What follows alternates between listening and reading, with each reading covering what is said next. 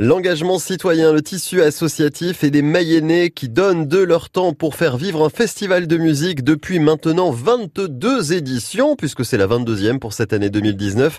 France Bleu Mayenne est la radio partenaire de ce festival Atelier Jazz dans le pays de Mélégré.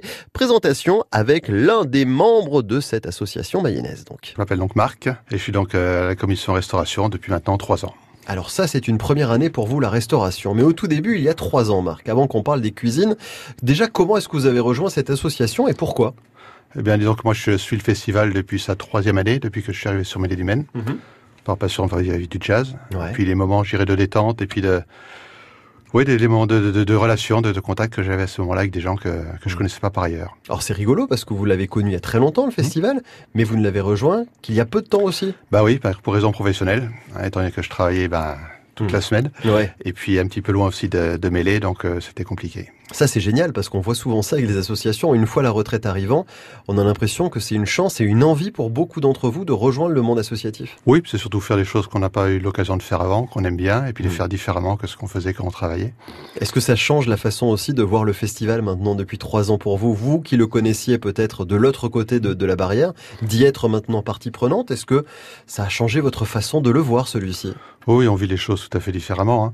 Euh, c'est clair que connaissant mieux tout ce qui se passe derrière, on, voilà, on, on vit différemment, on vit de l'intérieur, et c'est c'est d'autant plus riche parce qu'on a des contacts notamment avec des, avec des artistes, avec des, Ouais. des gens de la technique aussi, qui sont Mhm. très importants, qu'on connaît pas par ailleurs.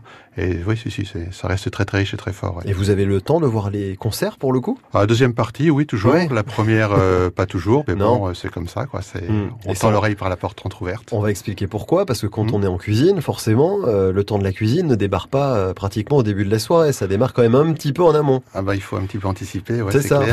ouais. C'est quoi le travail en cuisine d'un festival comme celui-ci? Ça se prépare d'ailleurs avant le festival. Là, tout de suite, là, je suis en train de, de voir pour organiser les repas avec les traiteurs, avec les prestataires de services, Mhm. les, les choses que nous, on va prendre à notre compte aussi.